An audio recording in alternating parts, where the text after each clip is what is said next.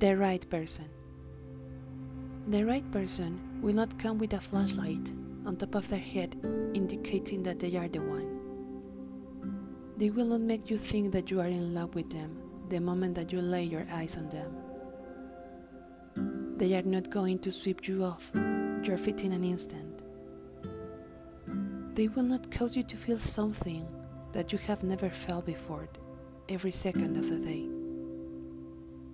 The right person will feel right in the comforting silence that you share with them.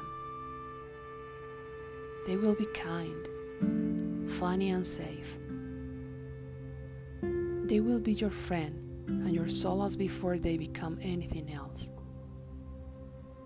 Yes, they will make you feel special and different, but in a realistic way. The right person will win your trust before they win your heart. Their importance in your life will be a gradual one. You will not be able to comprehend what they mean to you until you will ask yourself that question. And one day, they will sweep you off your feet, softly, gently, slowly,